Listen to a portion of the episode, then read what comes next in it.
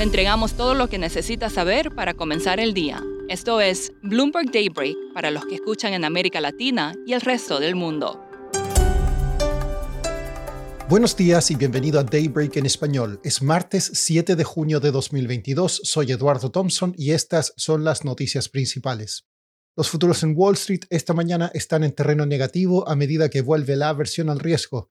Las acciones de Twitter siguen en baja esta mañana luego que Elon Musk dijera ayer que podría abandonar el acuerdo de compra ya que la empresa no ha provisto datos de cuentas bots. El crudo también baja. Esto a pesar de que el banco de inversión Goldman Sachs cree que el petróleo debe subir a un promedio anual de 135 dólares el barril durante el próximo año, 10 dólares más de lo previsto anteriormente, para que se normalicen los inventarios. La entidad predijo una escasez mundial de 400.000 barriles por día para el tercer trimestre por la menor producción rusa y mayor demanda china. En cuanto a la guerra en Ucrania, Rusia intensificó ataques en el norte y este del país.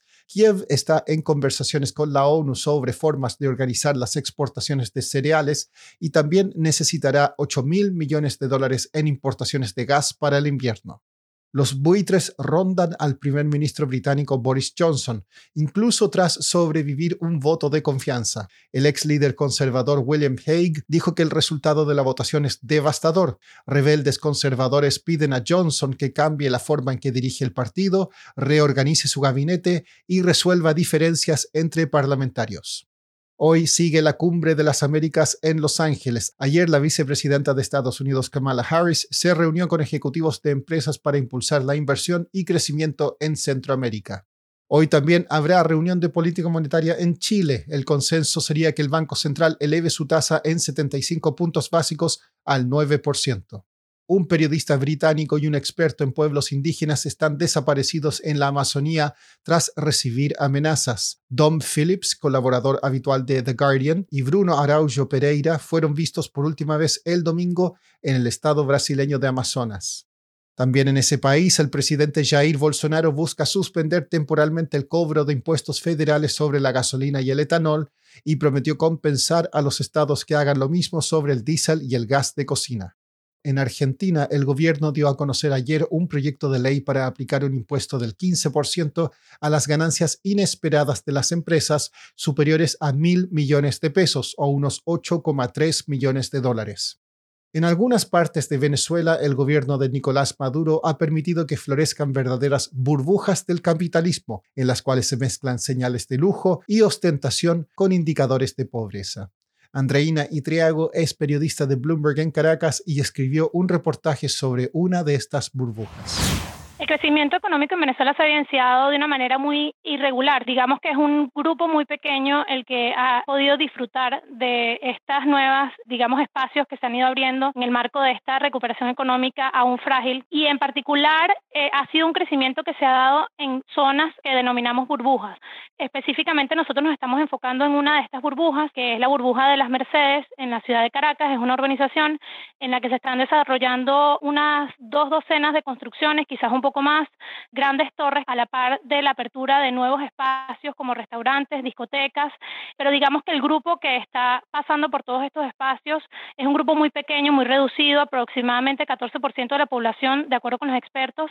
La mayor parte de la población venezolana todavía sigue teniendo sueldos muy bajos, eh, sueldos que incluso en el caso de los funcionarios públicos pueden rondar los 30 dólares al mes. Andreina, ¿y qué esperan los expertos con respecto a esto?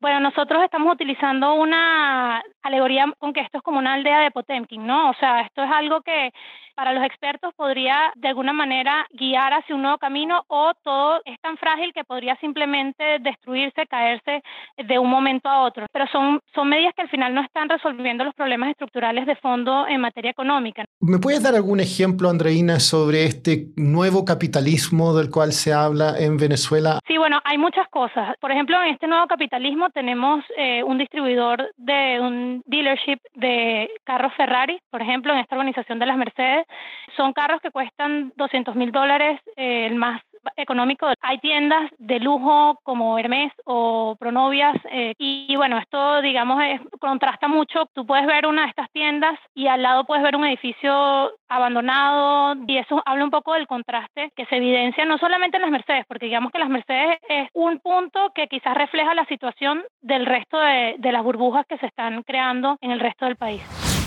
Por último, Netflix está dando una segunda oportunidad al clásico de 1985 Running Up That Hill de la cantante Kate Bush. La canción volvió a entrar al ranking Billboard Hot 100 en el puesto número 8 tras aparecer en la última temporada de Stranger Things, por encima del lugar 30 que alcanzó la canción en los 80.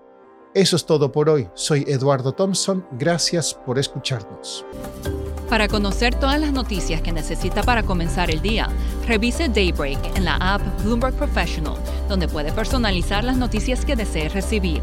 También puede suscribirse a la versión solo audio en Spotify, Apple Podcasts o la plataforma de su preferencia.